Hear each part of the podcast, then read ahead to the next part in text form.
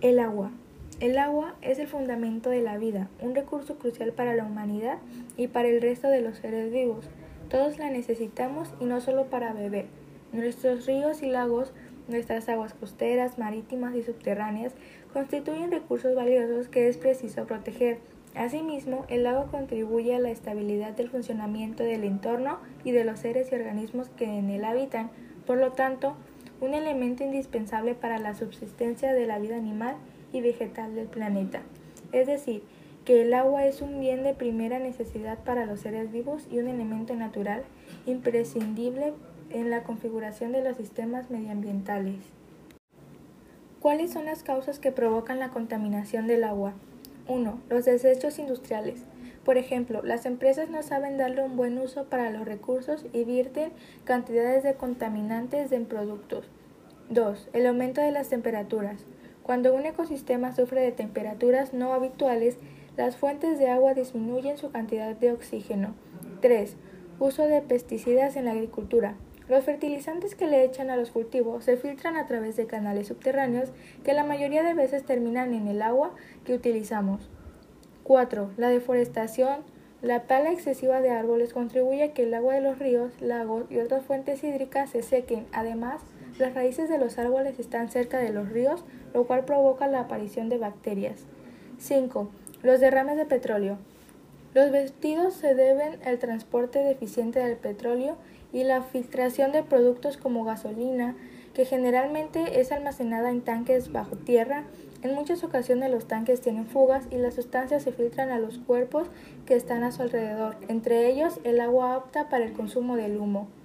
6. El calentamiento global. El aumento de la temperatura terrestre a causa de las emisiones de CO2 calienta el agua y esto hace que disminuya su nivel de oxígeno. Algunas de las consecuencias de contaminar el agua son destrucción de la biodiversidad. La contaminación hídrica empobrece los ecosistemas acuáticos y facilita la proliferación descontrolada. Contaminación de la cadena alimentaria. La pesca en aguas contaminadas, así como la utilización de aguas residuales en la ganadería y la agricultura, pueden transmitir toxinas a los alimentos que perjudiquen nuestra salud. Escasez de agua potable. La ONU admite que aún existen miles de millones de personas en el mundo sin acceso a agua potable y saneamiento, sobre todo en zonas rurales. Enfermedades. La OMS calcula que unos 2 millones de personas beben agua potable contaminada por excrementos exponiéndose a contraer enfermedades. Mortalidad infantil. Según la ONU, las enfermedades diarreicas vinculadas a la falta de higiene causan la muerte a unos mil niños al día en todo el mundo. ¿Qué hacer para no contaminar el agua? Existen varios métodos para no contaminar, por ejemplo, no tirar basura en la calle, usar detergentes biodegradables, no dejar grifos abiertos, reciclar bolsas, envases, cartón y papel, usar energías limpias y renovables.